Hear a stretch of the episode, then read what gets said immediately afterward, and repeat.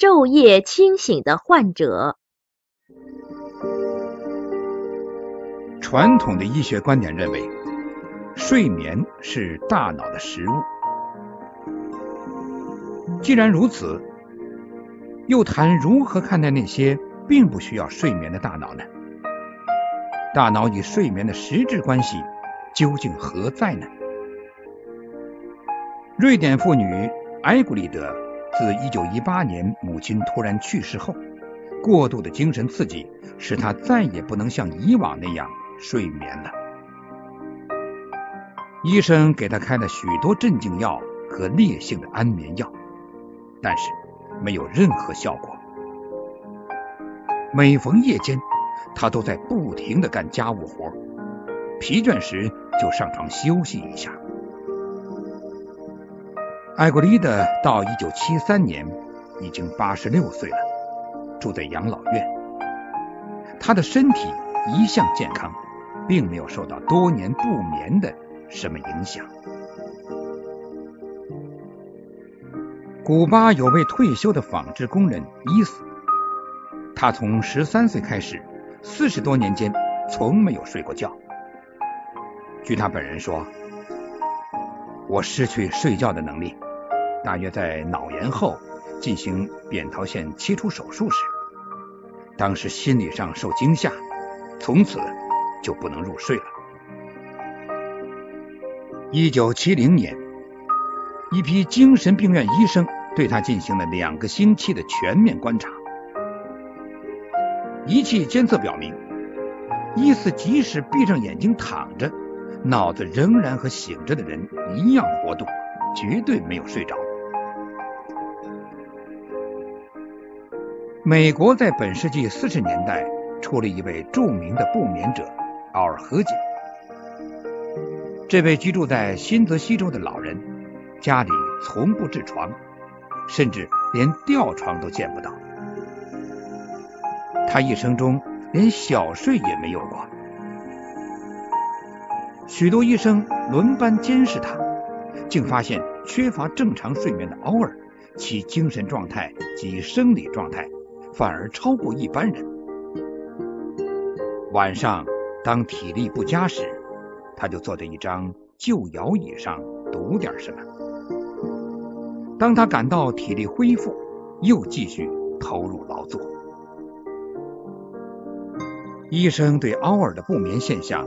无从解释。奥尔的母亲则以为这可能与自己在生下奥尔前几天受到严重的伤害相关。奥尔到了九十岁的时候，他已经活得比许多有正常睡眠的医生更为长久。无法睡眠是否属于脑功能障碍呢？事实上，有些不眠者的智力。倒显得更高一些。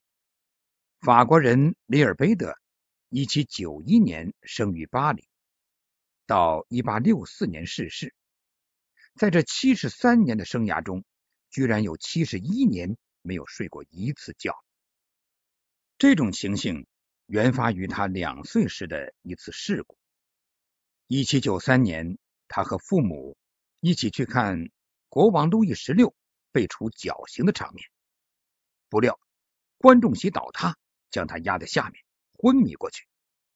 虽被从医院中抢救复生，但他的头盖骨却也是破裂难补了。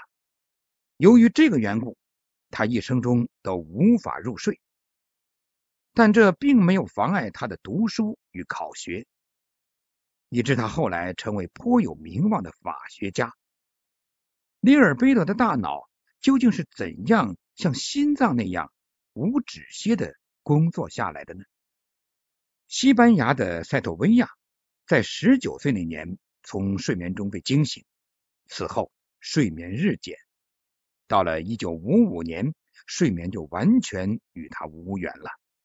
三十三年来，这位西班牙人已经度过了一万两千多个不眠的昼夜。国内医学界对他极感兴趣，然而。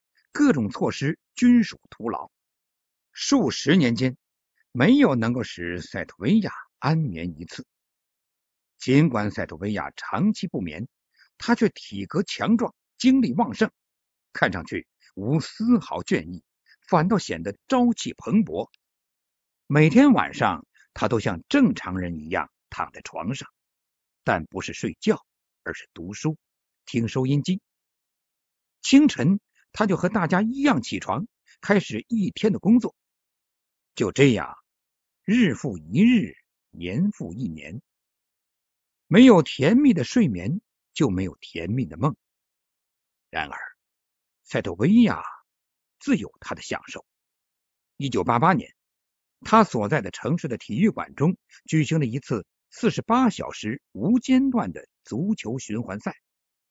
球场上，球员们轮番上场，裁判也轮换执裁。看台上，观众们换了一批又一批，因为他们需要休息睡觉。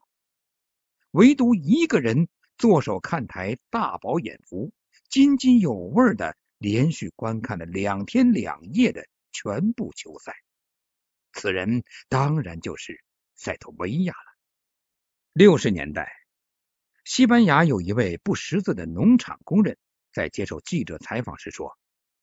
我就像一头野兽那样工作，工作从来不会使我疲倦。到目前为止，我仍然是用我的手指签名，但我希望自己能读能写。如果我能读书，晚上的时间就会变得短些了。我有生以来，在这世界上其他人睡觉的时候，我只能会在厨房的火炉旁，直到雄鸡引颈啼叫。面对着形形色色的不眠者，医生们的见解大有分歧。有的认为，大脑由于偶然的变故而激发了潜在能力，所以造成了无法正常睡眠。有的提出，所谓不眠是相对的，只是作为不眠者及周围的人对骤然而至的短暂睡眠状态没有察觉罢了。更多的意见则认为，这是一种极端的失眠症，具有永久存在的病理基础。真正的原因尚待于从大脑解剖学上的新发现中去寻找。